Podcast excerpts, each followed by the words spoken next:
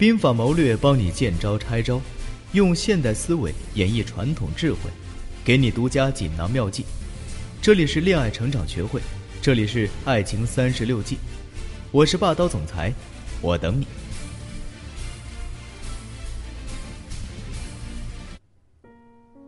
揭秘两性心理，解决情感困惑，一切尽在恋爱成长学会。大家好。欢迎来到恋爱成长学会，我是霸道总裁。在行色匆匆的时代，情感变成一种快速消费品，不论男女都会因为情感而纠结。失去和拥有，永远是它的主线。但为何会失去，又如何去拥有，其实才是问题的症结所在。所以今天我要和大家分享的主题就是。如何通过以逸待劳保卫我的爱情，让大家于情感的漩涡之中走出一条胜利的路来？以逸待劳在三十六计中最深得我心了，因为敌进我退，敌守我攻，损刚易柔。说白了呢，它就是一种以静制动的计谋，处处让自己居于主动。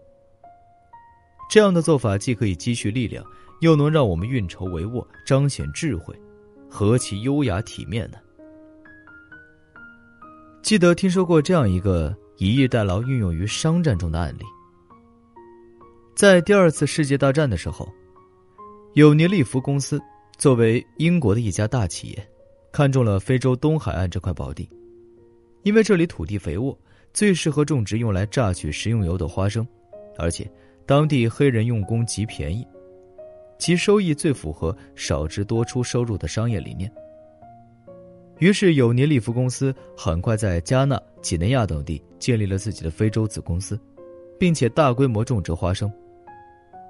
可是，第二次世界大战很快就结束了，非洲居民开始独立，并且发展迅猛。这时，有尼利夫的种植地受到当地政府的压迫，有的甚至被政府没收了回去。这样的现实让公司一度面临着。倒闭的危险。很多高层管理者认为，要扩大事件的影响，与当地政府进行对峙。公司经理科尔却认为，正面冲突只会加剧双方关系的破裂。所以，经过研究，下达几项指令，其中包括在非洲的子公司大量启用当地人进行管理，培养黑人领导，提高黑人薪水，保持与白人同工同酬，以及放低姿态。为当地提供适当利益等等，这在过去呢，都是不可能的事情。很多人觉得太丢脸，但科尔不以为然。在他与加纳政府进行交涉的时候，还特别将自己公司在加纳的一块种植地送给了政府，这让加纳政府非常高兴。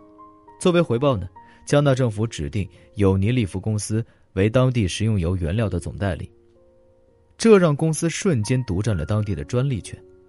与此同时，科尔又对几内亚政府表示，会在短期内将公司撤走。他的表态让几内亚政府感到极大的尊重，政府进而允许了有尼利夫公司可以继续在当地经营。用相同的策略，有尼利夫公司成功的重新打开了非洲其他市场，使得公司危机迎刃而解。在商场。昂头奋进是很不错，但是一味的咄咄逼人却未必能够取得最终胜利。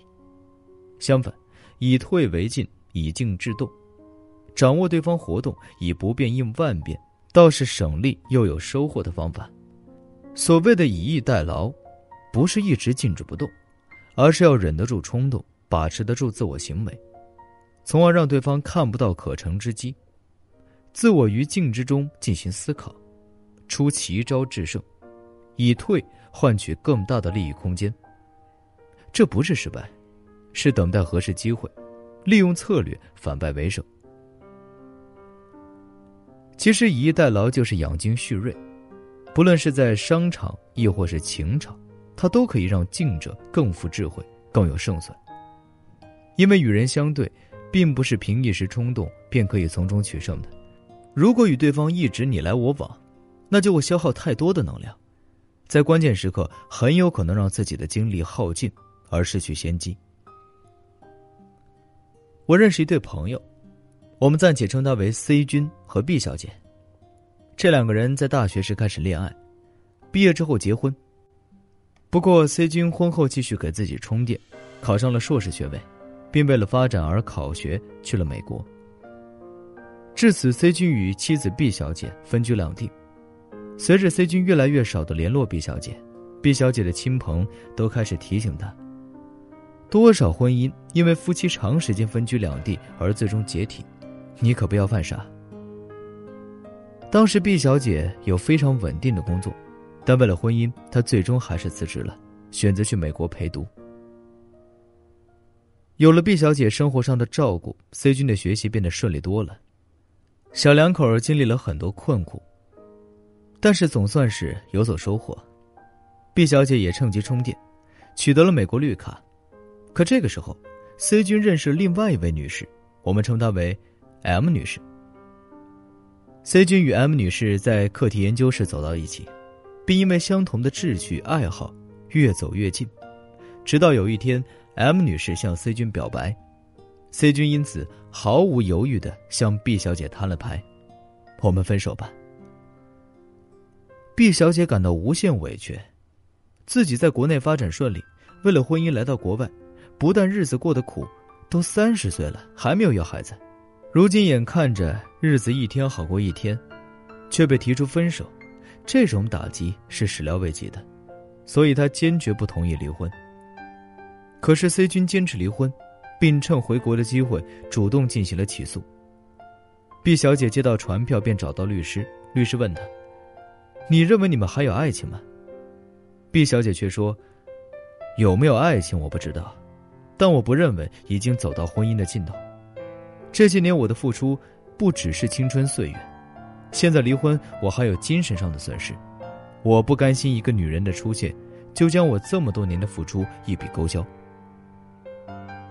律师问他：“如果对方坚持离婚，他要什么样的条件？”B 小姐说：“那就让他给我五百万的补偿费。”律师提醒毕小姐：“这肯定不现实。”毕小姐却说：“我知道，法庭上，你就给我这样说就好，因为我本来就不想离婚。我朋友已经给我出了办法了，我知道那位女士经不起时间的等待，而 C 君也不可能有什么更好的办法。”果然，律师只在法庭上说二人之间并没有感情破裂的迹象，所以一审没有判离。二审时，M 女士明显着急。她因为年龄偏大，担心生育问题，所以处理起来更为急躁，逼着 C 君再次起诉。B 小姐的朋友告诉她：“不用急，一审之后再上诉，你就直接搬家，不让 C 君知道地址，而且你在美国，这样他只能通过公告的方式来送达回执，那至少需要半年时间，你只要安心的等待他们去折腾就好了，完全不必管这事。”最终呢？M 女士也意识到这个问题，不得不面对现实，最终和 C 君分手了。C 君在经历将近一年离婚风波之后呢，突然发现，自己之所以这样折腾，其实也不过是过够了平淡的生活。现在累了，反而又想到 B 小姐的好处了，于是他最终拜托朋友联系上了毕小姐。现在两个人虽然还没有正式重修旧好，但却重新谈起了恋爱。经常约会，感情更加好了。这其实就是以逸待劳的法子。毕小姐只是听从朋友的意见，在 C 君上诉的时候选择养精蓄锐，拖延时间，这让 C 君和 M 女士都产生了疲惫状态，大有一种一战有，再战衰，三而竭的感受。于是呢，M 女士出于自己利益的考量，也出于精神时间方面的考虑而退出。C 君没有 M 女士的逼迫，慢慢更了解自己对这段感情的真实感受，从而选择了重新追求 B 小姐。B 小姐这样的以静制动，少去了与小三小四的你争我夺，保全自己优雅大方的形象，为自己积蓄了一切的天时地利人和，最终自然是水到渠成。至于这段感情的后续发展，那当然主动权就在自己手中了。可见，将以逸待劳用到情感保卫大战之中，它就变成女性智慧的体现。与其为着一个男人大打出手，为着一份感情要死要活，不如采取聪明智慧来化解一切外来力量的进攻。这岂不是保卫爱情的最佳之道吗？当然，在这里呢，我要特别多唠叨几句。如果我们说以逸待劳中可以不以战，损刚易柔，那么若能于一计之中再加入相应的其他计谋，则更显得你睿智。之所以要这样说呢，就是不要将鸡蛋放在一个篮子里，如此胜算的把握才大。而且，以静制动可以，但静的是表面，内在却是瞬息万变的。你在运用它的时候，万不可傻傻的真原地不动的等待，错失到手的时机。将爱情拱手于他人，记住，不要因为计谋的运用而愧疚。毕竟计谋从来不是单方面的，就算你不用，对方也有可能会使用。到时候你若是因为单纯而于感情中受伤，那就要成为他人的手下败将了。好了，今天的课程就分享到这里吧。如果大家觉得能够从中获得一些所得，那就将它分享给更多的朋友。